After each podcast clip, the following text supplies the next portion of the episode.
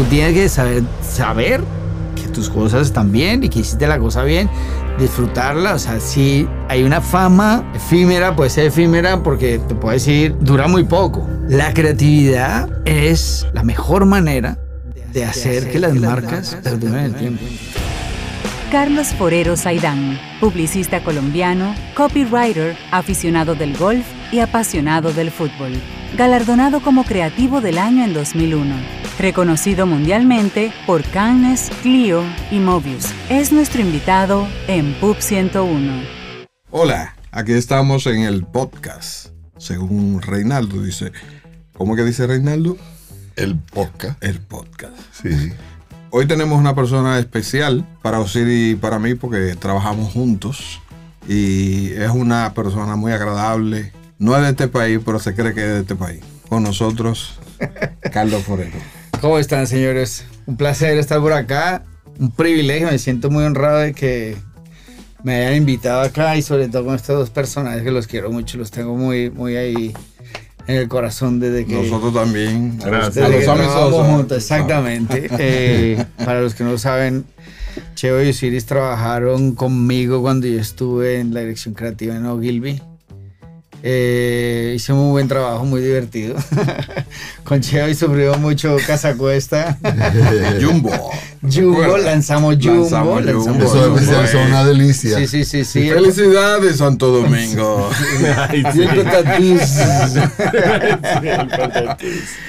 Y con los CDs que trabajamos, Banco Progreso, Sí, Banco mucho Progreso. Banco Progreso, cumpla- eh, celebramos los 30 años del Banco Progreso, me acuerdo. El Hicimos- futuro no es para los que ven, el futuro Sí. es para los que hoy ven un mañana. Sí, claro. Eh, trabajamos creo que el, eh, de algunas cuentas de UNICEF, creo que hicimos. Ah, sí, uno, plan, eh, plan, hicimos plan, también, plan. claro. Que fuimos a filmar allá al sur profundo. Sí, que surgió una pieza Sí, una que, pieza que pone a llorar a todo el mundo. una- puso a llorar todo el mundo. Buenísimo. No, Bien. entonces nada, por eso, muchas gracias. Entrando en materia, Carlos, ¿cómo Ah, no llegas? estábamos en materia todavía. No, No, Estamos en el prólogo. Estamos en la- en la En parte el de los prólogo. las cosas chéveres. ¿Cómo y cuándo llegas al país? Exacto, ¿de dónde eres, Carlos? Bueno, yo soy colombiano. ¿Cómo? Bogotano. No sabía De eso. pura cepa, cepísima de los rolos, rolos, como nos dicen allá los cachacos de Bogotá. Eh, yo llego aquí en el país, al país, igual que Colón. Llegó el 12 de octubre de 1999. En conquista. Pero yo le digo bien, yo, ahí le cambio un poquito y digo, bueno, yo, Dios me trajo a la tierra prometida, donde, donde mana leche y miel. Y más, más que todo lo digo, y ese cambio lo hago no de Colón a la, a la tierra prometida, es porque realmente aquí ha sido de mucha bendición. Para mí y para mi familia, ya yo tengo, ahora tengo cuatro hijos, pero vamos un poquito a, a hablar el orden cronológico para contestar tu pregunta. Yo llego aquí eh, coincidencialmente porque conozco a un personaje que usted lo deben conocer, Alex Espion. Claro, claro. ¿cierto? Yo vivía en Nueva York, yo trabajaba en Leo Burnett y tenía, estaba estudiando, tenía una, eh, una licencia eh, de la agencia, estaba estudiando copywriting en la SBA de Nueva York.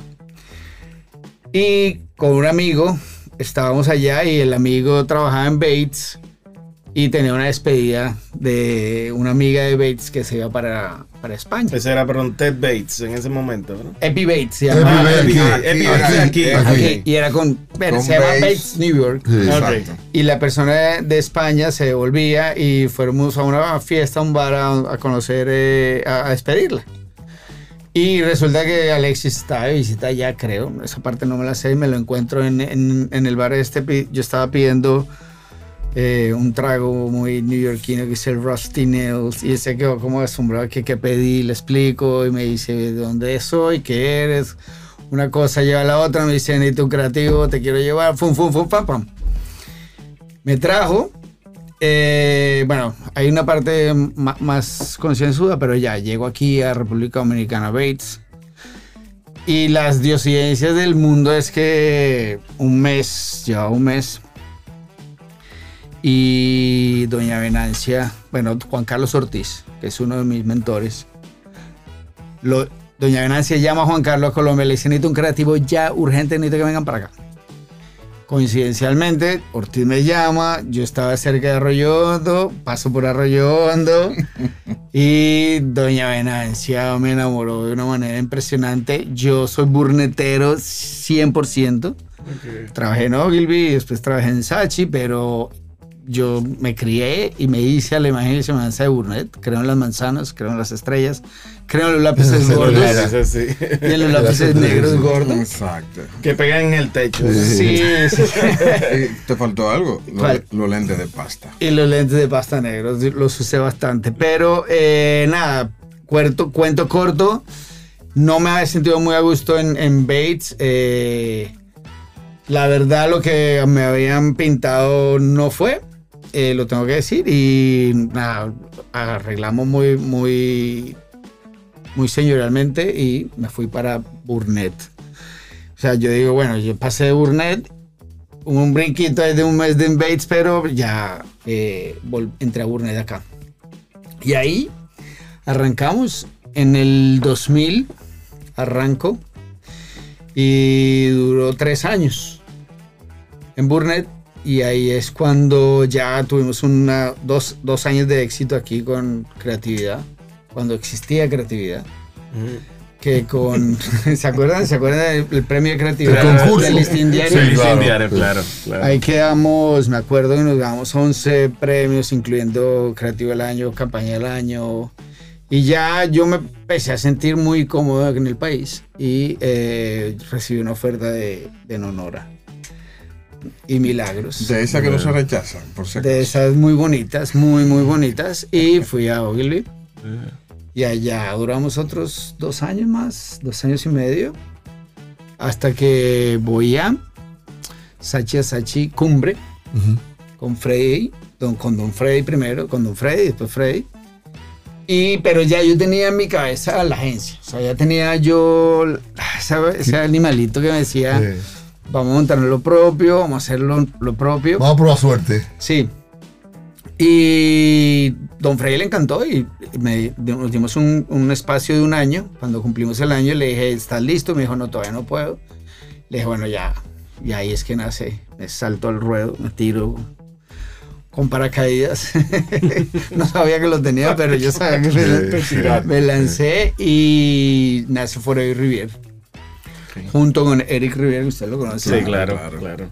Y nací Foroy Rivier, me acuerdo renuncié un viernes y el lunes ya estábamos en la Latina, Foroy Rivier. Ese paracaídas del que hablo era el Body Shop. O sea, el Body Sí. Shop siempre fue cliente en todas las agencias donde yo estuve. Body, tengo una relación muy, muy cercana con los dueños, son familia casi para mí.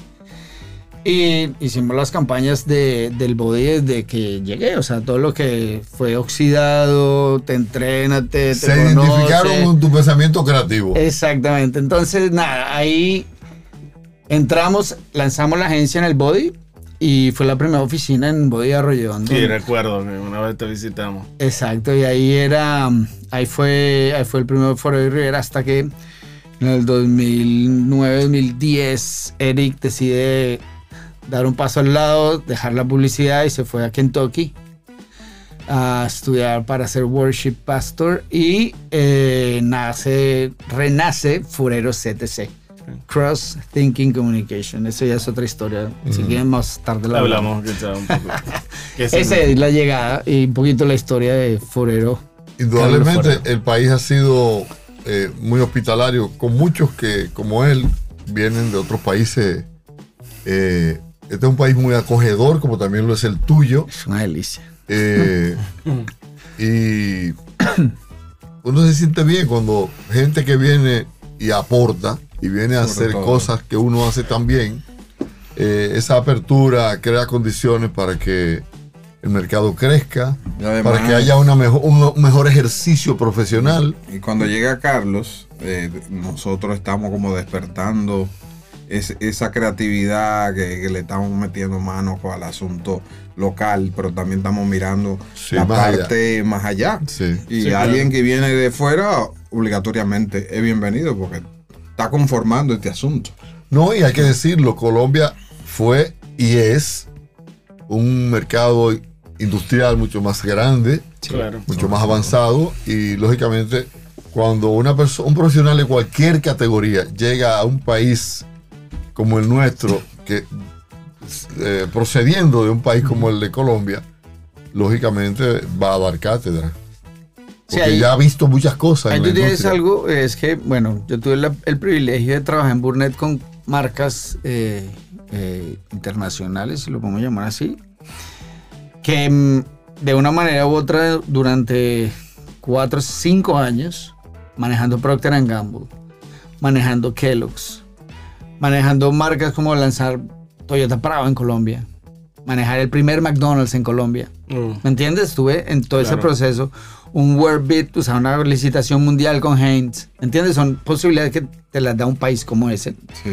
Y ser parte de eso te abre obviamente la estructura eh, de pensamiento y el cerebro te empieza a, a funcionar de otra manera diferente. Y eso, eso sí te lo da un país como ese. Pero sí Sí. tenemos una ventaja aquí, que esto- el país en- se pueden hacer muchas cosas en este país que en otros tal vez no. Ok. Y ahí es donde la creatividad hace plof. Cla- Carlos, volviendo un poco más atrás, Dale. un poco atrás de, de- de- ya, ya antes de tú ser profesional en el aspecto educativo, desde joven tú querías, estabas claro que querías estudiar publicidad o comenzaste, te gustaba primero el dibujo, lo que sea. cuéntanos, cuéntanos un poco. Cuéntanos un poco. Bueno, yo, yo, vamos a empezar. En el colegio, en mi época se perdían años. Y yo perdí dos años por disciplina. Ah, ok. Ah. O sea, que te Se portaba muy bien. perdía, exacto, no, porque era, indisciplina, era- no por era- yo indisciplina, era creativo. Por indisciplina. exacto, por O- O, por indisciplina. exceso de disciplina. ¿Cuál es? Entonces, nada, eh, eh, siempre me iba inventando, entonces perdí dos años del colegio. Entonces, eso hace que me gradué un poquito más grande, pero mi familia toda, absolutamente toda, es arquitecta, Ok. ¿ya? Y yo siempre he visto a mi papá y a mí, o sea, a- en su, en su rol de arquitecto y me encantaba. Sobre todo lo que a mí me gu- me gustaba era como que él tenía algo en el papel y después lo veíamos. ¿Ya? Entonces empezamos a tener ese pensamiento espacial Sí, claro. que empiezas a tener esa creatividad de poderlo ver en el papel y pues verlo, verlo hecho, ¿cierto? Eso me gustaba muchísimo. Mi hermano obviamente se gradúa conmigo, me alcanza, tengo una, eh, está hablando de Diego, el hermano de la mitad, me alcanza y nos grabamos juntos, ¿ya? Y entramos a la Javeriana, a la Universidad Javeriana al tiempo a estudiar arquitectura. Eh, bueno, eso fue un poco complicado, porque Me imagino. de, sí. a él se califica de 1 a 5. Se pierden las materias con 2.9, o sea, 3 pasas raspando y mi promedio era 3.8, 3.9, o sea, no era malo, era bien. Sí. Pero mi hermano era la fábrica del 5, o sea, mi hermano era un, un duro, duro. Entonces, mientras estábamos en la casa haciendo un plano y yo estaba haciendo, era con tinta, no, no- Dibujo no- técnico dibujo técnico, puro dígrafo, tinta, vaina. Y 6 de la mañana y uno así pasado y Diego fu, fu, fu, ya haciendo expresión a seis planos y yo en el primero. Y yo, uy, no, loco, no aguanto, puf, y se, la tinta se regaba, y no. Empecé a tener un poco de... de ¿Te gustó? Pero no Desilusión. Desilusión. Sí, y Como empecé a ver no a mis llegaba. profesores como que no, decía como que no. Y hubo un- una desilusión muy grande con un profesor que no tuvo en cuenta el proceso de un investigativo de, de ese proceso creativo, de por qué yo tenía que hacer ese proyecto en el pueblo que me habían asignado. Y lo, se lo pasó, no le importó el dos meses de trabajo y dijo, no, cambien, vayan, tienen un mes más para que piensen. Y dije, no, esto no es lo mío, aquí no. no". Y siempre he venido haciendo comerciales de televisión, participando mi familia toda, o sea, mis dos hermanos y yo, en comerciales como actores. De hecho, eh, hay un comercial muy, muy chistoso, no me importa que lo vean. Eh, cuando yo tenía 15 años hice Frutiño, el lanzamiento de Frutiño. O sea, Frutiño. lo yo podemos ver en YouTube. Sí, está en mi canal. Oye. Pero- no me importa, pero, pero es, una parte de, de- de- de un inicio de conocer todo lo que pasa detrás y me encantaba la producción cinematográfica, Sí. o sea, todo lo que era la producción del comercial. Y siempre hemos, hacíamos los comerciales y muchos comerciales, muchos comerciales. Frutiño es para ponerle referencia a jugo- jugos ya. De, Ok. Kua- de Koala. De hecho, Ok, conocí a sí. Michael Rhodes, el, el- el dueño de Koala, como 15 años, pues como cliente.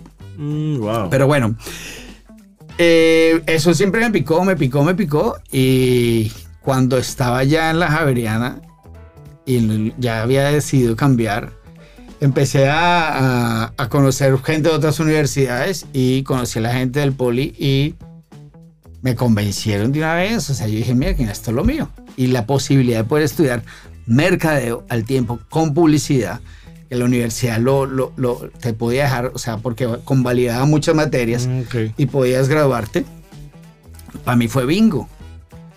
Lo difícil era decirle a mi papá. Pero nada, me matriculé. Mi papá vivía en una isla que se llama San Andrés. Y cuando fuimos de vacaciones a la isla, dije, ya me matriculé. Ya, esto es lo que es. Es una historia más larga, pero fue muy, muy, sea, mucho susto. Dice, Me imagino que fue es muy publicidad. difícil, pero y, él, eh, y él te- nada. y él tenía la Me compañía dijo, me dijo, ¿qué es eso? O sea, mercadeo como así. O sea, no, estamos hablando de, de mitad de los 90. Punto seguido, eh, entro a estudiar el Politécnico Gran Colombiano, que es la, para mí la mejor eh, academia de, de- o sea, mejor universidad de publicidad y mercadeo de, de Colombia. Hay otras de mercadeo buenas, hay otras de publicidad buenas, pero las que maneja la- las dos Las dos cosas. y es bien enfocado, eh, es el poli, como le decimos allá. Y durante el segundo semestre se abrió una posibilidad de vacante en Leurne de pasante y apliqué, pero yo había, había guardado todas mis campañas que le había hecho yo y que le había hecho a los vagos. Porque yo, yo dije, yo pagué que me hicieran mis planos. Pero como a mí me gustaba hacer las campañas, sobre todo los proyectos de publicidad, pagaban a ti. yo Ahora- cobraba. ahora- Y- y nos, me iba súper bien. De hecho, empecé, yo cobraba muy bien. Y guardé todas esas campañas y cuando se le presentó a Ortiz, vuelvo hijo de Ortiz, me dice, no, me dice, no, chino, usted no es pasante. Entré una vez, Copy Junior. Oh, Wow. bien. Sueldo colombiano 400 mil pesos. No sé cuánto es, ni me hagamos la cuenta, pero para mí era un dineral. Yo dije feliz, yo le dije, papá, no me vuelva a dar dinero. ya que arranqué y ahí fue. Ahí arranqué y después de ahí tengo la inquietud siempre del cine. Siempre, siempre la parte de producción me encantó y estudié, tuve la, ventaja, la, la ventaja, el- la ventaja, sí, de estudiar en Cuba, en San Antonio de los Baños. Ah, el Ok, cine en sí. Cuba. Estuve, estuve estudiando allá. eh, me encanta la parte del guion, o sea, guion y la dirección. Y eso me ha ayudado mucho en cuanto a los comerciales que los presupuestos no alcanzan, pues los dirijo yo. Muchos de los del Body Shop los he dirigido yo. Claro. Entonces ahí, ahí, le, ahí le damos a eso. ¿Qué más he hecho? Bueno, ya les conté que después, en una, en, en una licencia de un año, Te fui a a Nueva, Nueva York, York. a estudiar copywriting. Y listo, ahí Chévere. está. Ya después me vine, me dediqué aquí a estudiar, fue con mis Ahora- hijos. Qué bien, qué bien. Eso es. Una pregunta, Carlos. Dale, cheo. La publicidad, ok, tú vienes de. Ya tú fuiste, eh, trabajaste allí en Colombia, te fuiste a Estados Unidos. Cuando vienes aquí al país, o sea, Hay un hueco ahí que con Leo fui a, a, a un World Beat en Perú. Estuve Ok. con- en, en Lima, también viví en Lima. Muy rico, pero eh, no pude con no ver el sol. Ah, me gusta el sí, sol, me gusta el sí. mar. Ah, por- era el sol de la por de eso los- que no te quieres ir de aquí. Por eso que no me quiero ir, de, la- de las cosas que me convenció fue el mar acá. Sí, Ok. perdón. En ese momento tú como extranjero, ya no, para nosotros tú no eres extranjero, tú eres parte ya de, de la flora y la fauna de otro país. De los Sea plátano. a plata. Cuando tú llegas, el nivel que encuentras, ¿cómo entendías que estaba a lo que ya tú estabas acostumbrado a trabajar o qué, qué- qué encontraste? Bueno, tengo que hacer un paralelo porque era el momentum en que Colombia estaba viviendo, que fue el momento cuando en Colombia se llamó la fuga de cerebros y es como que hubo la explosión. Coincide perfecto cuando en Leo nos ganamos el, el- el primer oro para Colombia, fue Caspa, de, la- el comercial de Caspa de la, de la Presidencia de la República. Es un comercial de Juan Carlos Ortiz, alucinante. Y yo me acuerdo haber estado en ese brainstorming, estaba en un brainstorming de Head and Shoulders, mentol, y a él se le ocurre esa bellísima idea. Eh, y ahí como que de- se detona toda esta explosión de creatividad colombiana. Empezaron, o sea, entre el primer Cannes, que fue un bronce de Lowe, de, de, Francis, de Samper, y el de, el de Ortiz, pasaron unos buenos años. Después de ahí empezaron a subir pum, pum, pum, pum, pum, pum, como Explosión. popcorn. Ok. Y Colombia empezó a explotar creativamente. Entonces llego acá y veo eh, unos players muy interesantes como lo que empezó a hacer cuando eh, Mike con Cráneo empezó a salir. eh, Rodolfo y Mario de Ferrari en, En en Pajés, Pajés en Pajés. también haciendo sus delicias. Eh, ¿Quién más estaba ahí? Estaba uno que se me perdió, no lo Franz, encuentro. Franz García en Leo, ¿verdad? Franks Sí, sí. bueno, Frank estaba en Leo, pero no, ahí no, no, en estoy hablando cuando yo llegué. Frank, Ok. yo lo engancho a Frank cuando ya yo entro a Leo. Ok. Pero había unos, uno, un- unos creativos, sobre todo un diseño gráfico muy bonito. No, me, no me acuerdo ahora mismo. De otros players que estaban haciendo. Me acuerdo el de. Ay, Dios mío, el de Certa, Colchones Certa. Ajá, Ah, ok, ok, sí. sí. No me acuerdo si me ayudan quién es el creativo de eso. No, no sé. Eh, Eh, sé que es uno que me. No era. Altote, uno alto. Bueno, whatever. Eh, Había una, una, un despertar muy chévere. Y yo dije, y eso fue lo que más me gustó. Que yo dije, aquí hay oportunidad de hacer cosas memorables. O sea, y es que empezamos a salir con Body. Ya estaba hablando del lado mío. Yo con Leo hicimos Johnny Walker, Keep Walking, El Botellero. eh, hubo cosas muy interesantes. O sea, como que había, había mucho, mucha oportunidad. Esa fue mi, esa fue mi, mi traducción. Aquí hay mucha oportunidad para hacer cosas diferentes y hacer cosas sobre todo.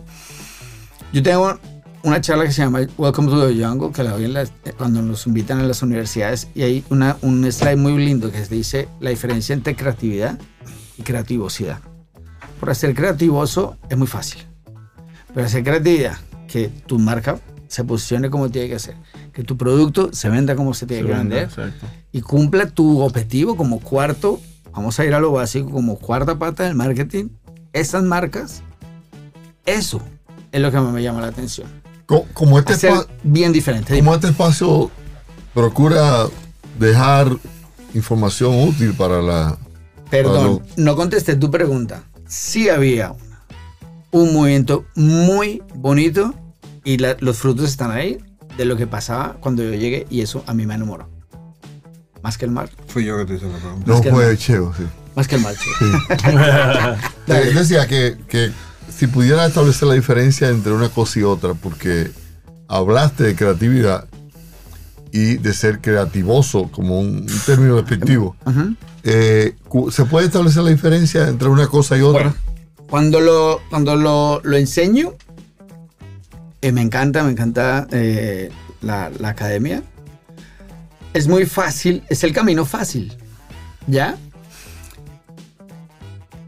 Lo pongo de estas maneras, o sea, hay tres cosas, o sea, religión, sexo, y me falta otra, Política. y política. Si yo me meto con eso, una marca, es muy fácil, es muy fácil hacerlo, ¿ya? Uno de los posts más, o sea, nosotros logramos con, con Papa John's, hicimos unas campañas muy lindas y llevamos a, a la, mar- la marca en Instagram. Hasta el año pasado era la marca más de mayor engagement en el país. Y teníamos una relación con, con la comunidad muy, muy bonita. Pero hubo un posteo que yo dije, ah, dele me tomé una licencia y me arrepentí, ¿verdad? Y fue un posteo que se, se compartió 60 mil veces. Y lo tuve que tam- yo, yo lo mandé a tumbar. Tanto así que el cliente me llama y me dice, ¿te asustaste? ah?" Y el cliente no, o sea, y, pero fue el cliente local, pero el cliente de afuera me ha mandado a escribir un, me mandó un mail diciendo, Carlos, recuerda, somos una marca familiar. Exactamente. Mm, sí. Que había salido de ahí. Claro. Pero Saliste- ese creativoso, cuando lo, me lo presentan, yo lo no le paso el, el, El filtro. el filtro bueno y lo dejé pasar. Se Ya. te ocurrió, eso es como La- cuando uno habla sin pensar, quizás. Sí, ahí yo dije, "Guau, esto va a ser, me parece un buen chiste, Ujú. pero no dejo, no dejo de decir, es un chiste.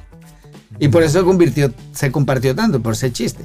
Pero cuando tú lo comparas con una- un posteo de esa misma cuenta, por ejemplo, como las escobas de Halloween de- del mismo Papa John's fue compartido, no fueron las 60 mil, pero sí fueron compartido 19 mil veces.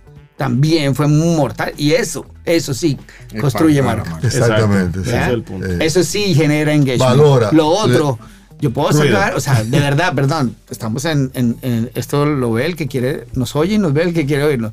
Pero si yo saco una teta, voy a llamar la atención. Sí, es claro, muy es fácil. obvio. claro, Sí, claro, es muy claro, fácil, claro, entonces claro. ya como que O algún wow, insulto. Sí, claro. O me meto con ¿A qué precio sería? o me meto con alguien, acabar a alguien, o me meto a, o con política, o con El religión. costo del escándalo. Esa creatividad es como la primera cosa que se te puede ocurrir, mandarle la mano fácil. Más bien, la creatividad sí es la que se basa en una buena estrategia, en que es la parte difícil. ¿Ya? Claro, que cumpla una buena Que estrategia, que con construya tu marca, que esa marca llegue y cumpla los objetivos que tiene que cumplir y sobrepasarlos. Ahí ese es el verdadero trabajo. Que surge de una idea, una idea depurada, requete Pensada. pensada. exacto. Hay que trabajarla. No, y que no se Exacto. salga del marco, digamos, del marco De, los de la parámetros- de De los parámetros. Claro. no la marca, de- del marco de la marca. Claro, de claro. la marca, porque Que era lo que hablábamos el otro, el otro día. No Sí. sé si te acuerdas de, de cuando la- quizás una marca debe o no apoyar algunas causas supuestamente de, de minoría. De o moda, o de- o Sí, lo claro, que está de moda. claro, Entonces, claro, ahí decíamos, claro. por ejemplo, sí, yo lo que soy es eh, bebida carbonatada. sí. ¿Qué tengo que ver yo Sí. con, con movimiento? Se, se vale, se vale volar sin alejarte mucho de los rieles. Hay mucho, o sea, hay muchas licencias que se pueden tomar las marcas y pero ese, pero eso al final eh, se deja Te va a ver, se te va a deja pasar ver, se deja ver. O sea, si tú eres un greenwasher, tus objetivos verdes no los planteas bien, eso se cae y la gente lo ve. O sea, Claro, te claro. los dejan Sí. ver full, full, full, full. Por ejemplo, tengo una marca que es una preocupación para mí.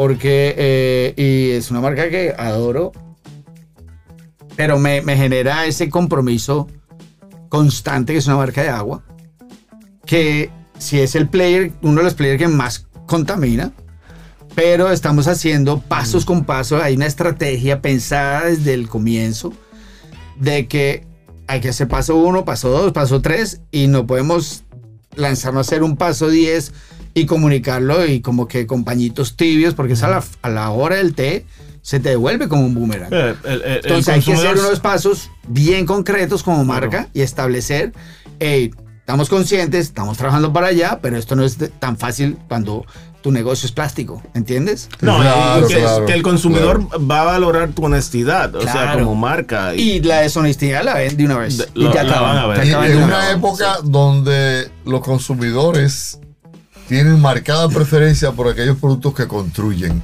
o aquellas marcas que se identifican con los valores eh, que le aportan a la sociedad, Sí. que tienen, que dejan un residuo positivo con su accionar.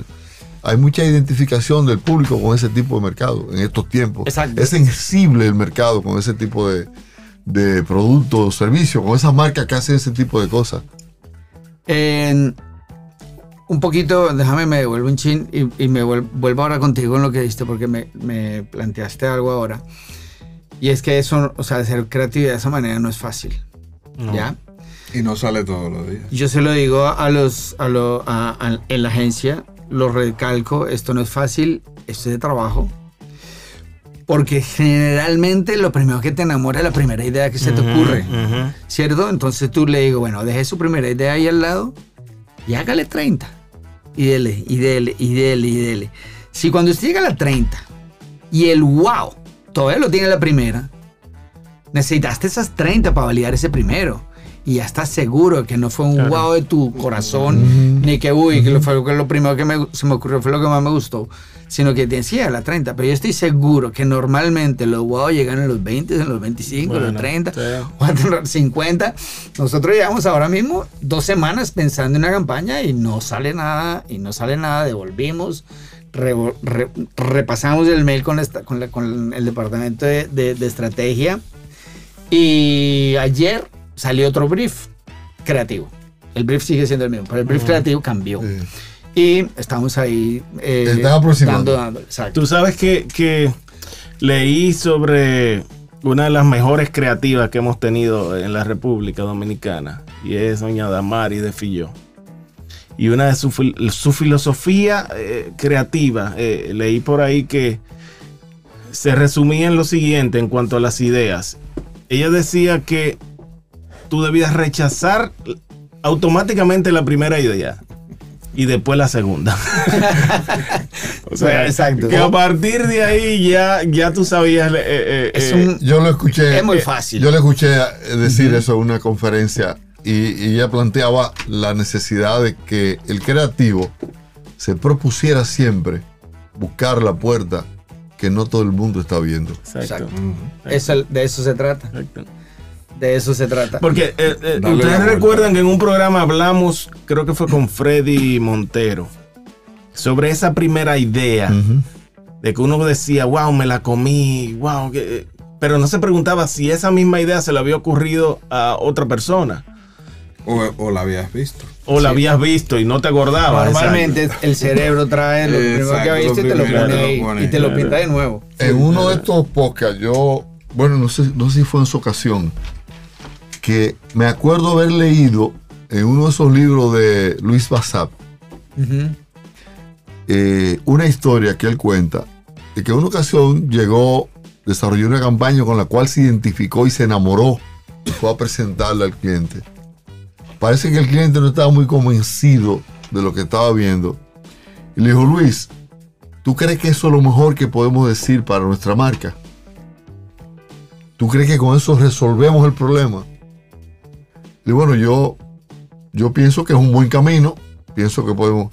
Luis, yo creo que tú me puedes desarrollar otro camino creativo mejor que ese. Bueno, vamos a intentarlo. En efecto. Me dice, ya era un reto porque yo tenía que, yo Claro, tenía que mejorar. des- des- eh, ¿Cómo se dice? Eh, Olvidarse de- olvidarme de esa idea, borrar eso, desapasionarme de esa campaña para enamorar el wow de la otra. Exacto. Bueno, dice que duró, se perturbó bastante, como por cuatro o cinco semanas, hasta que llegó un wow que le dijo, no, este es superior que esa, pero por mucho. La presentó de tú, Luis, se podía hacer de otra manera. Claro. El proceso de brainstorming, de eso se trata. O sea, es que Sí. tú tienes un peldaño y le vas poniendo otro, y vas modificando, y vas subiendo, y vas modificando, y se va alimentando de todos los comentarios, de todas las cosas que vas haciendo. Dentro, si, es, si estás tú solo también, vas poniendo encima, vas quitando lo que no sirve. Por eso la primera idea, normalmente, no voy a decir que no hayan primeras ideas buenas, pero normalmente eh, la mayoría se quedan en eso, en primeras ideas, y son las bases para las, Exacto. para las el- grandes. el, punto de para las partida grandes para, ideas. que, de- para algo bueno. que hayas una, un sentimiento de inconformidad permanente con las ideas en procura de superar las que ya tú tienes, Exacto. que puede ser buena. Otra cosa, perdón, y ahora hablando de, volviendo de lo de lo que- Responsabilidad social. responsabilidad social y, y lo que la gente está buscando hoy. Yo creo que las marcas hoy en día la tienen creo que un chin más complicada, sobre todo porque la esencia, las nuevas generaciones vinieron con algo que se cambió, ¿ya? El sentido de fidelidad por una marca Y eso no existe. no, no es que no existe, que cada vez se va Es más difícil lograr. Es mucho. complicado. Entonces, tú decías que la gente está buscando cosas que se identifiquen, que sí, que yo me sienta, o sea, es verdad, están buscando eso. Pero si tu marca me lo dijo hoy, me enganché contigo, creí contigo, pero si la competencia lo dijo y dijo algo también que vale, no importa, o sea, yo tengo esto, por ejemplo, la cerveza, o sea, presidente la tiene difícil Sí. hoy en día, porque es que el valor del orgullo patrio Ya no es el mismo. ya no es la misma que tenía la generación, lo- lo- los, los millennials, Sí, claro. y mucho menos la X, ¿ya? O sea, eso vino cambiando, ya ha venido cambiando y es normal, y son retos normales que vienen cada vez que va, va, va avanzando el, el- el- el juego. Por eso que la marca tiene que ser cada vez más joven. Entonces, exacto, hay que reinventarse siempre. Eso, eso hay que estar, ya no se dice echando página por la izquierda, eh, dándole, leyendo, leyendo y alimentándose para ver qué es lo que está pasando, pero ese sentido de pertenencia, de fidelidad, las nuevas generaciones no lo tienen, no lo tienen como tan, tan establecido y van y es bien, está bien, y son retos que nos generan a- no solamente a, la- a la- a nuestra industria, a todas las industrias, porque eh, es una mejora constante y una, una necesidad de identidad con el ser humano mucho más fuerte que lo teníamos antes. O sea, ya Correcto. unas preocupaciones mucho más interesantes y más fuertes que antes. Antes la parte banal era muy, muy, muy, muy aérea, o sea, muy, muy, muy, muy presente. Claro. Ahora ya hay un poco más de sentido en muchas cosas, pero como decías tú, hay que estar totalmente actualizado, hay que estar viendo a ver qué es lo que está pasando. Eh, volviendo otra vez a lo de los retos de creatividad, yo quisiera que ustedes lo, lo, lo, lo- tengan como, como, no sé si un mantra o como con toda la gente que viene aquí, la gente que te pueda oír, gente que nos pueda oír sobre todo. Porque hoy en día es muy difícil encontrar gente que se enamore de esto y apasione tanto como nosotros. ¿sabes? De verdad, Correcto, correcto. cuesta trabajo conseguir gente. Sobre Sí. todo para el departamento creativo, cuesta trabajo. Gente apasionada. Y yo creo que ustedes lo deben, o sea, eso es como uno de sus nortes. O sea, la creatividad es la manera, la mejor manera de hacer que las marcas perduren el tiempo. Porque cuando la creatividad no está, las marcas se convierten en tenía. Correcto. Y ya. Esto, Totalmente. de esto, de esto sí se trata. Esto es, me encanta. Debe haber Yo pasión. exacto. La frase de la agencia, nuestra frase es enjoy the journey. O sea, yo me levanto feliz a trabajar todos los días. Me encanta. Me encanta lo que hago. Aunque- me encanta. Aunque hay una máxima que dice eh, eh, trabajar con amor y arte, pero no para volar arte. Hay que entender que los creativos, no sé si a ti te pasa eso, pero yo sé que en tu regocijo espiritual y personal hay un disfrute mayor cuando tú tienes un wow en una campaña, cuando tú te sientes que ha llegado Claro. a una culminación de una idea que tú entiendes que es, que es provechosa, Claro, claro, claro. Obvio. al dinero que te va a ganar con esa campaña. Obvio. El regocijo es para es mucho más. muchísimo más No, grande. porque, es eh, mucho más esa grande. parte dura más que el dinerito que te Es que se sufre. No, además, es que el creativo sufre cuando no tiene No. una idea buena en la mano. ¿Se acuerda cuando yo le decía que veía el, se veía el plano y después lo había construido? Sí. Es eso mismo. O sea, cuando tú ves esa idea que se te ocurrió Ya ejecutado. y tú la ves ejecutar, dices, "Mierda, y cuando tú vas y lo pones en la universidad, dices, sí, va, y lo aplaude. Y, y no es solamente porque el ego, el ego, hay que hablar del ego. Claro. O sea, el ego- el ego es La una- flor de piel. No El ego, el ego es una cosa muy berraca. En Sí. colombiano se dice sí, aquí sería es muy pesada, ¿no? Muy. Es muy dura, o sea, Muy muy, dura, fuerte. sí. El ego, cuando te Muy dejas nublar del ego, puede que usted sea el mejor creativo del mundo. Eso a la larga te jala para abajo. Mm. Te jala para abajo.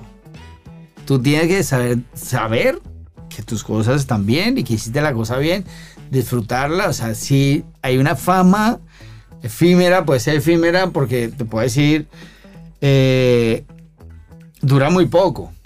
Porque ya tienes que estar pensando en, el siguiente, Claro, en la claro, siguiente claro, campaña.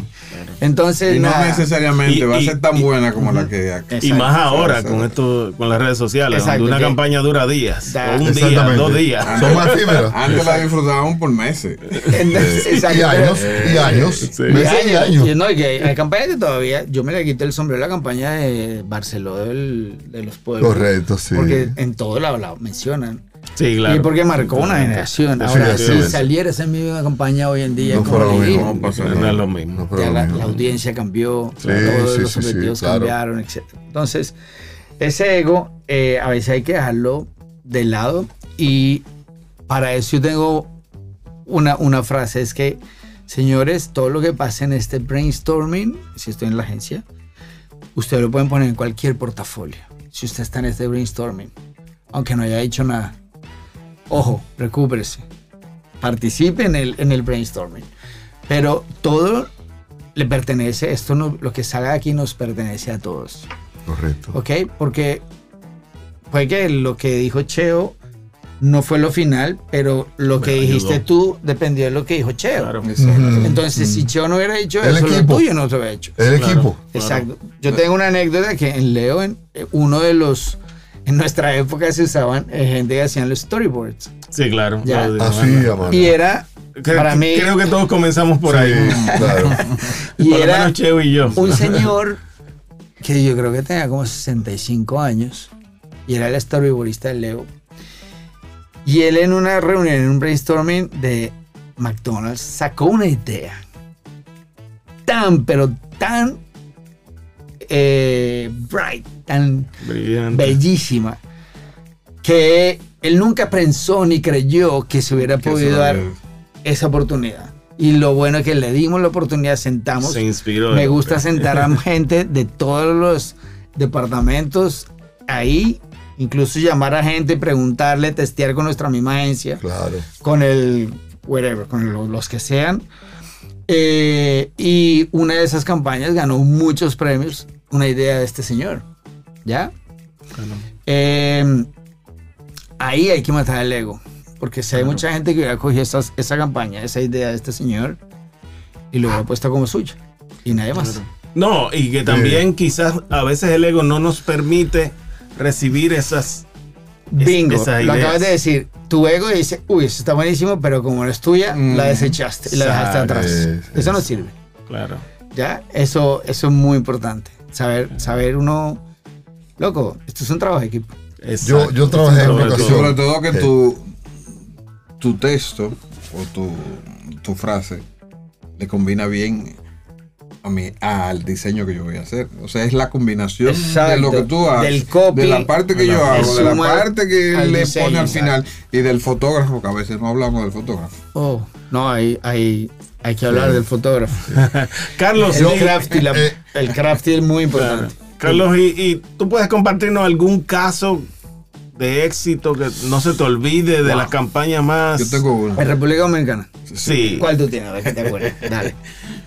de Casa Corta. ¿Te acuerdas? Mira, te voy a decir algo. Me encontré con Nonora en, hace poco y justo en la misma semana me eh, tuve una reunión con Alejandro Leandro González. González, Ok. que estamos manejando un proyecto con él. Y los dos en la misma semana me volvieron a hablar del mismo proyecto. Casa Cuesta cierra, sus puertas. ¿Te acuerdas de eso, Siri? Sí, sí. Nosotros llegamos, no, no sé si tú lo conoces, llegamos a donde Alejandro, el, el dueño de Casa Cuesta, Sí. le llegamos con la página del listín diario impresa con un titular que decía Casa Cuesta cierra sus puertas. Y abajo explicaba no sé qué. Y le dijimos, Alejandro, ¿cómo así? Que cerraste las puertas, no dijiste nada. Y ¿cómo así? Yo no he hecho nada, no ha pasado nada. Este es el, este es el listín, este es el listín. No, bueno, el susto que se pegó, corte A, el tipo aprobó que cerramos las puertas, se cerran las puertas. César Medina, el periodista, a las 7 de la mañana diciendo, bueno, esto se acabó, que cierren, si CCN cerró este país hay que cerrarlo, bla, bla, bla. Señor, señor, lea más abajo. Y decía, página 6, abría ese, y las abre a las 6 de la tarde, no sé qué, primavera, verano. Y, eh, eh, ¿cómo se- formidable, formidable. y me dijo Alejandro, siguen teniendo el récord de ventas de Casa Cuesta en un día. Eh, Ese día. eh, eso fue cuando lo viral no existía. No existía, lo viral en el periódico. y lo- se viralizó por radio y por bla, bla, bla. Sí. Esa es una. Esa es una. Te recuerdo una. Dale otra, dale. Qué bueno que me están acordando ustedes. Una del progreso en la sala de cine. cine. Creo que me acuerdo de esa. ¿Cuál de la sala de cine? Una que era interactiva. Ya que el- ok, La interactiva. el de la personaje. cocaleca, famosa. Exacto, el personaje, estabas viendo el comercial y en la pantalla te hablaba, le hablaba a alguien que estaba sentado en, la pa- en el público y este personaje del público salía, salía de la sala, lo veía salir de la sala, 1011, 1022, 1033, 1044, entraba en la pantalla. ¿Eso fue? Sí, pero que en una decía ¿qué quieren? ¿Cocaleca? ¿Qué quieren? ¿Cocaleca? Y de la repente entraba, sí. sí, entonces eh, comenzaron a entrar Y entonces entraban los muchas modelos con Cocaleca para todo el mundo. Cocaleca para todo el mundo. sí.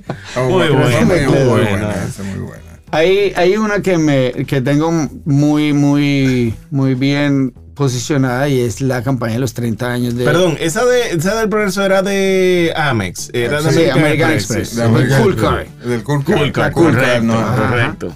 Cool Car de American Express. Esta la, la otra que de, con el progreso con- ¿Te precisamente. recuerdas del jingle? Cool Car. Eh, espérate que viste olvidar la que iba a decir. Ah, los 30 años, que era la. la Ah, la roca que se la formaba. roca Era una, una, una, era un El escultor. escultor. Sí, Hacía la escultura, pero iba en, en reversa. Reversa. Ajá. Y era la canción de The Verb, Little Sweet Symphony. La empezaba, era un- una, una, esa, esa misma la hizo Archie. Archie la tiene dentro de sus 10 comerciales.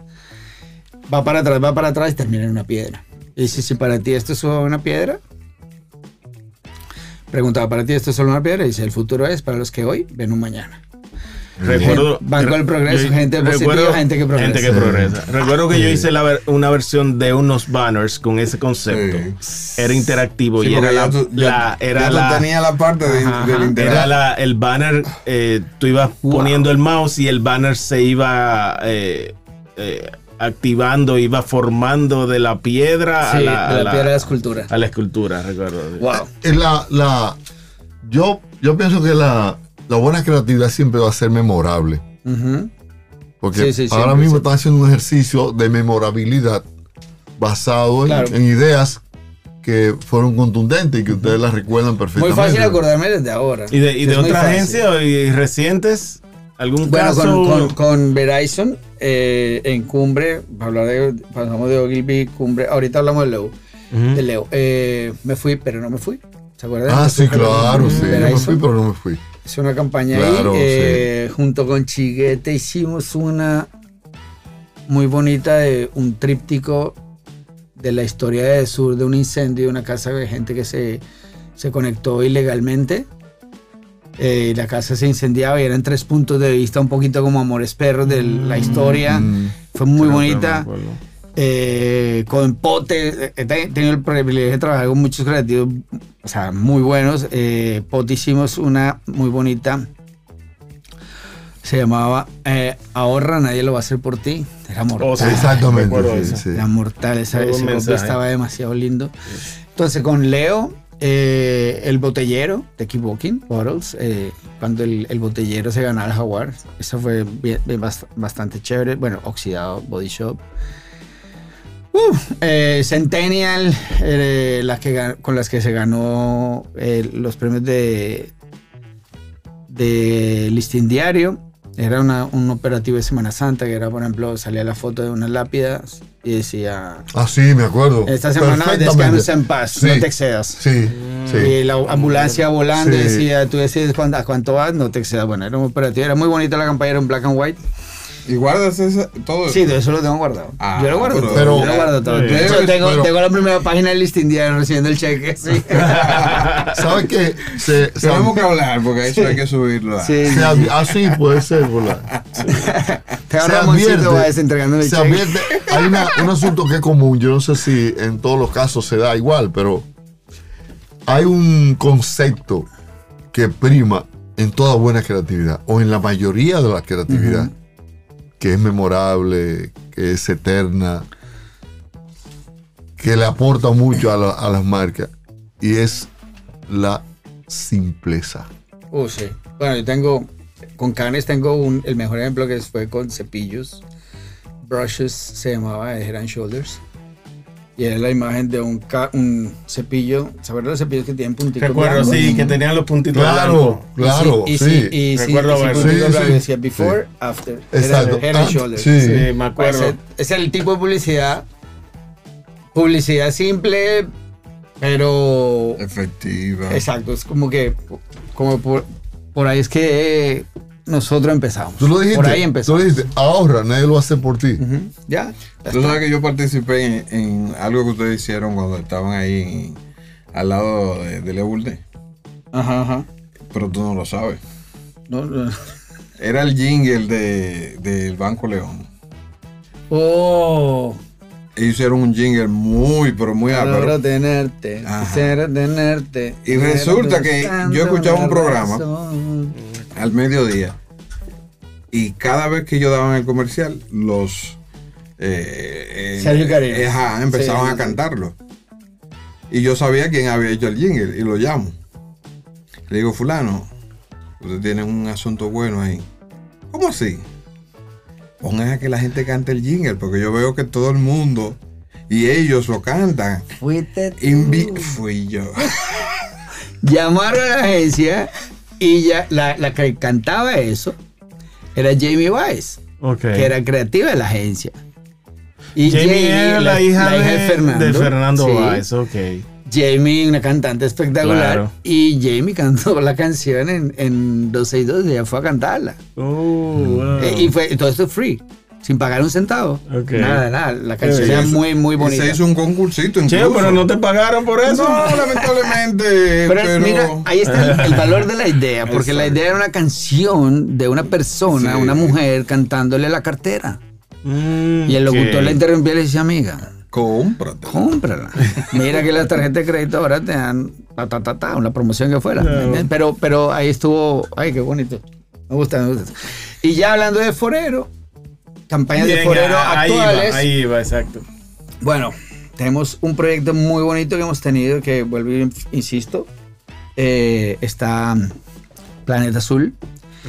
Hicimos todo el, el El rebranding. rebranding es de ustedes. Sí, está Sí, toda la... interesante, eh, interesante. ju- junto eh, con Juan Carlos, eh, ay, se me fue el nombre, que fue parte de, de la parte gráfica que estuvimos muy involucrados, sobre todo él, nivel y yo, estuvimos bien involucrados en la, ejecución de esa, de esa nueva imagen. Y obviamente con el aval de- del, cliente, o sea, Rocío y Diego, de verdad, los amo en el nivel de, confianza y creatividad que- y credibilidad que tienen con nosotros. Pero y sobre todo vienen proyectos como eh, Ocho Vasos. Ocho Vasos no se llama Ocho Vasos, Ocho Vasos se llamaba Medio Galón. Medio Galón, y estaban impresos todo. Era simplemente hagan la campaña para Medio Galón. Y cuando nos sentamos a la mesa fue, ¿qué carajos es Medio Galón? Para la gente nadie es Medio Galón. Es Medio Galón se van para gasolina, ¿no? El punto es que Sí. encontramos algo muy lindo y es que medio galón son ocho vasos. Ok. ¿Cómo llegamos? Hay un proceso creativo, o sea, el 64 onzas, 8x8, de ahí, blu, blu, blu, blu. Eh, Y está le dijimos- interesante. y le eh. dijimos al cliente, mira, no importa si ya tiene las etiquetas impresas, no importa si el producto ya está listo, el producto tiene que llamar 8 vasos. Ok, listo. Pero pagan las, pagan las etiquetas. Ok, las pagamos. Y le dijimos al cliente, pagamos las etiquetas. La reimpresión de la etiqueta las pagamos. Me mira Susi, la, que me- la mano derecha mía que me el dinero, me dice, ¿cómo así? Yo, sí, sí, las vamos a pagar. Porque ese producto tiene que llamar 8 vasos. Porque es que si no, va a ser... Va a ser. va- Perdón, no es si no, es que si sí, va a ser más exitoso. Claro. ¿Ya? Sobre Y todo ahí- porque te sirve de parámetro. ¿Cuántos vasos diarios tienes que tomarte? Bueno, tú lo dijiste. Pero ahí primó, La frase, la frase es del tamaño de tu día. ahí primó, ¿sabe qué primó? El criterio Excelente. mercadológico. Claro. Sí. Era saber para dónde yo iba. Claro. No, ocho y- la idea a mí se me ocurre en Y, espago y- y es un aporte de la agencia al cliente, que Claro. habitualmente es el cliente que le da la pauta a la Que agencia. va más allá de la publicidad. Eh, Exactamente, y que yo arriesgue por esa idea, perdón, dije yo, no debo decir yo. Nosotros. Nosotros arriesgamos y pusimos la carne en el asador. Por esa idea, el cliente valora mucho eso. claro, claro. Y de verdad, lo hemos hecho, lo hago, lo Bueno, hacemos a- constantemente. Agencia y al final pagaron la etiqueta. ¿Sabes que Dios es más grande que todo? Resulta que de más arriba dijeron, eso eh, era noviembre, era el lanzamiento de la nueva imagen era en enero. Y estábamos en noviembre, íbamos a, a lanzar, ese- se adelanta el lanzamiento de la marca para noviembre. ¿Qué tienen que hacer? Reimprimir todas las etiquetas. Ah, se reimprimió todas las etiquetas. Pero nada, yo tenía ya, ya, de hecho había un plan de pago porque no podemos pagarlo completo. La vamos a pagar así, así, así, ya estaba todo escrito y el nombre se cambió. Eso, eso me, me- me recuerda en el programa que tuvimos a Enrique Aguilar, Oh, Enrique. que hablamos del tema de Mangú Mazorca. Ah, sí. Mangú, Mangú. Yo me Mangú acuerdo, Mazorca. o sea, yo me acuerdo haber estado en ese brainstorming Bueno, de Mangú Mazorca con Peter. Con Peter. Peter. Sí, yo me No, acuerdo. bueno, No, Peter, Peter, habla así. Peter Bailey. Yo me acuerdo, a ver, o sea, eso fue, y de hecho yo la oigo y la canto. Sí, sí. Feliz, feliz. De la Yo vi una versión muy en, memorable. me- en metal. En metal incluso. Loquísima. Creo que el programa se llamaba... ¿Tú, eh, ¿Cuál es tu versión? ¿Cuál es tu versión? Sí, Ah, ¿cuál es tu versión? Sí. Bueno, el, el- el- el tema vino porque en- particularmente yo no sabía de que la idea de ese producto vino de parte de la, de la agencia, no del cliente. Ajá, ajá. Él lo contó. Entonces, Sí, sí, eh, sí. él lo contó y Cheo ahí en un se- se, momento, acordó. una, una coyuntura en que se había escaseado el, el, El Mangú. el el plátano. El plátano, correcto. Era como una forma Qué de interesante. sustituirlo. Sí. Sí. No, Interesante. y ese, ese es interesante. Ahí es donde se ve que el- la frase del, del mismo Leo Burnett que hay que, que hay que citarlo nuevamente. Que cuando el trabajo no se convierte en el simple negocio, sino que si nosotros tenemos que sacrificarnos para que, al- que una idea interesante salga, simplemente nos sacrificamos. No, y-. Mira, perdón, mira, para, para un poquito ahí. Viene ocho vasos, la idea de, del- la botella de reloj. O sea, ya teníamos la idea presentada, ya se iba a filmar. Y en una alucinación, estaba con mi esposa en un spa y se me ocurre esa vaina. esa de- iluminación. Exacto, como que mirar la botella y decir, uy, son las 5, ya me tengo que ir. Y ahí sale la idea y bueno, whatever. Eso para mí, que el cliente ha hecho está bien, recogió, vamos otra vez, vamos adelante. O sea, es creer, creer en que nosotros estamos puestos para que Exacto. tu marca siga para adelante. Sobre todo, que eso crea la Nissan- confianza. con Nissan, oye, con cliente. Nissan eh, somos la compañía, la agencia, el país, perdón, que ha hecho una campaña institucional para Nissan que en ningún lado del mundo lo han hecho. O sea, que no Mm. sea regional. Ok. ¿Me entiendes? Eso, eso es. Entonces, cosa también, por último, me estoy yendo un poquito más hablando de Forero. Está Heineken con The Tank, la campaña de Tank que hicimos con, con Duct Tape, que fue, se ganó, este se ganó bastantes premios. Eso para mí le puso la marca a esa generación, a, a esa generación de Duct Tape y todos sus, su- sus, las personas de esa misma edad, le puso la marca en su imaginario. Y carnet con money, pagar con money, pagar con el teléfono, fuimos los pioneros y hicimos todo eso. Bueno, listo. Bueno, finalmente de mi parte, porque ya creo que nos estamos acercando al final. Eh, cuando tú decides, este es un país muy musical, este es un país que las piezas que, que vienen acompañadas por una música corren más fácilmente, porque es un país muy musical. Cuando un trabajo creativo te dice a ti que hay que ponerle jingle y cuando no. Qué buena pregunta. Primero empezar con el producto. Que, o sea, no, es que no, no hay un cuándo. No hay un cuando. No hay un cuándo. surge, eh, surge en, la misma, en el mismo proceso de creación. Sí, es el, el mismo proceso creativo y sobre todo que eh, Es como que la pieza lo pide. lo que... Mm. Exacto. Eso es. Hay un vicio que es muy fácil, volvemos al facilismo, y es que tengo la el comercial, tengo la- el comercial de televisión, ¿cierto? Y el comercial de televisión tiene su musiquita, no sé qué, entonces bajemos la radio, pum, pam, pam. Pero no hay un proceso, o sea, Cheo habló de, un de una campaña del Banco León que hicimos de, para una promoción de tarjeta de crédito, De que música. televisión no tenía nada que ver con, tel- con radio, o sea, pero sí en radio. Como radio tengo tu atención y es un, radio, es un medio donde yo oigo música y teníamos un reto que es que eh, eh, música en español en emisoras en inglés no sale. Entonces lo que hicimos fue romperle a la gente, empezó una canción en español, ¿cómo así? Y ahí, eh, porque eran canciones, habían canciones, de hecho eran bachatas, había merengues, había una balada, había un rockcito, depende de la emisora íbamos modificando, Modificando. modificando el ritmo. Pero no es que sea impajaritable decir, bueno, es que tengo que hacer una cuña de radio hoy. No. Eso es el mismo feeling creativo y estratégico, si la misma estrategia pronto a veces lo demanda, porque si la pieza de la noche en un colmado, o el, no sé, Y hay que Tiene analizar que ver con el target, tal vez. También todo. sí, con el producto, en fin. Dos cosas para ir cerrando, ¿verdad, Sí, sí. Dale. Eh, hablaste de Forero CTC. Dijiste que íbamos a hablar qué significaba CTC de forma breve. Forma breve, Cross Thinking Communication. Hay una teoría que se llama la teoría de los seis grados, eh, que es que yo puedo estar, yo puedo conocer cualquier persona en el mundo a seis personas de distancia. O sea, te conozco a ti, contigo conozco a fulano, fulano, fulano, fulano. ¿ok? Puedo llegar a Obama si quiero, puedo llegar al Papa, puedo llegar a Messi, puedo llegar, ¿me entiendes? Seis máximo, es la teoría, ¿ya? Entonces, ese cross thinking, lo que hacemos nosotros es cruzar toda esa información, cruzar información para yo maximizar los esfuerzos y ser más efectivo en cuanto a la llegada a cada target. ¿Ya?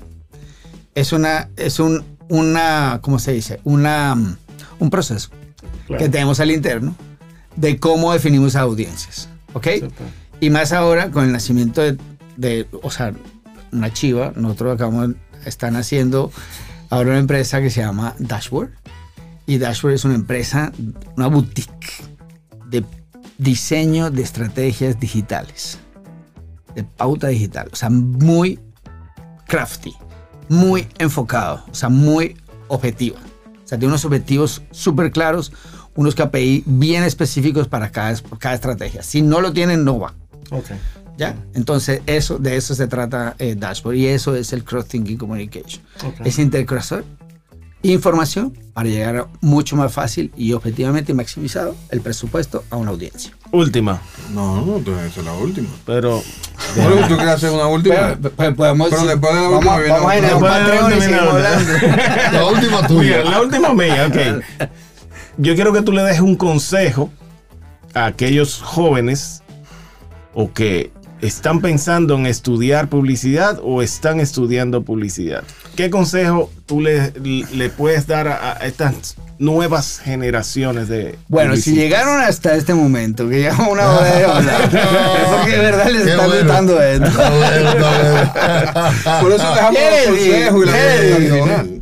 Yo le diría, mi hija, por ejemplo, esta ahora, eh, acaba de terminar un- su práctica en Macan, acaba de empezar su práctica en Liquid.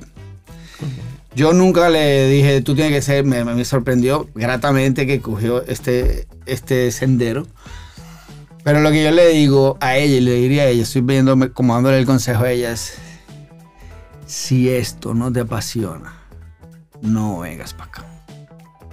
Porque es tan lindo, pero a veces tan sacrificado. Pero es que los frutos, que se, cuando pasan los frutos, es que tú dices, mierda, loco. Valió amo lo que yo hago.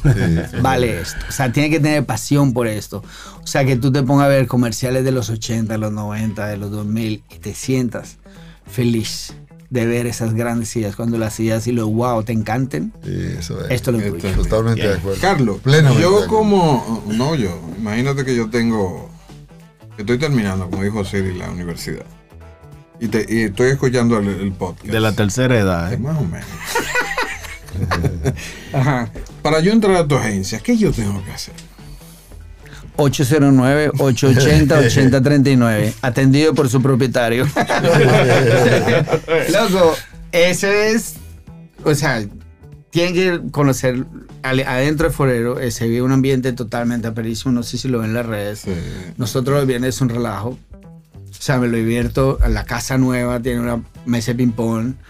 Eh, antes teníamos piscina, eh, cuando estamos en el, en el botánico, pero sé que nadie quiere bañarse en una piscina, quiere tajar todo el trabajo, quiere ir al trabajo. Mm. Pero aprendí eso, y la, la- la mesa, y tenemos un deck muy bonito y todo eso. Si tú quieres estar en, entrar a Forero, es fácil. Es muy fácil. Ahora, cuando tú entras a Forero, tú sabes si eres de Forero. ¿Ya? O sea que las puertas mías siempre están abiertas, cualquiera puede abrir, puede entrar hablar. Me dicen que Fulano quiere que venga, que se siente y empieza a pensar, se siente con todos nosotros, no tengo por qué que. Y a todos, o sea, de verdad, y tengo una, una fama, es que tenemos una fama, que, que somos una muy buena escuela. Casi los todos los creativos que han pasado por Forero están ahora en todas las agencias. Siempre han estado, nos han robado hasta que eh, fue Rubén el creativo, el director creativo. Cuando Rubén si no me lo dejé robar, yo dije, ya me cansé que nos roben.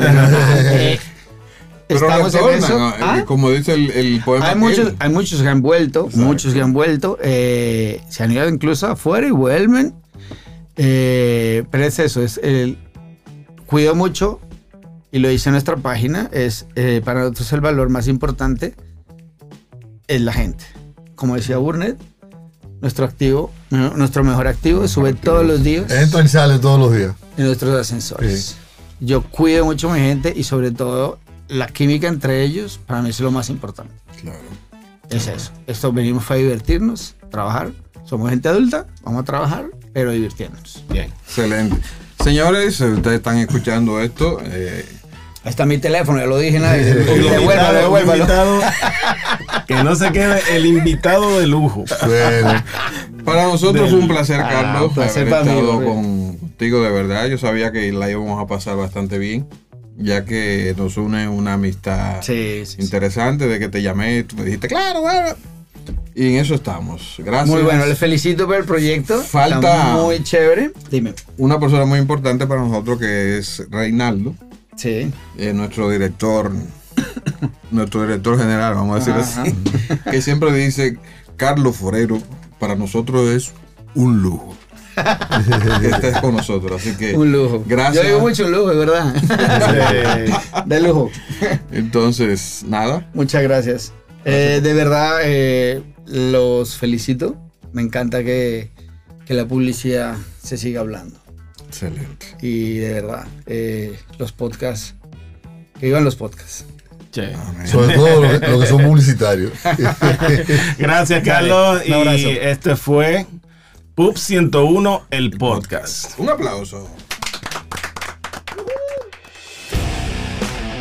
Este podcast ha sido producido por World Voices bajo la conducción de Osiris Sosa, G. del Cordero, José Luis Cabral y Reinaldo Infante. Para más información y contenidos de publicidad, visita pop101.do.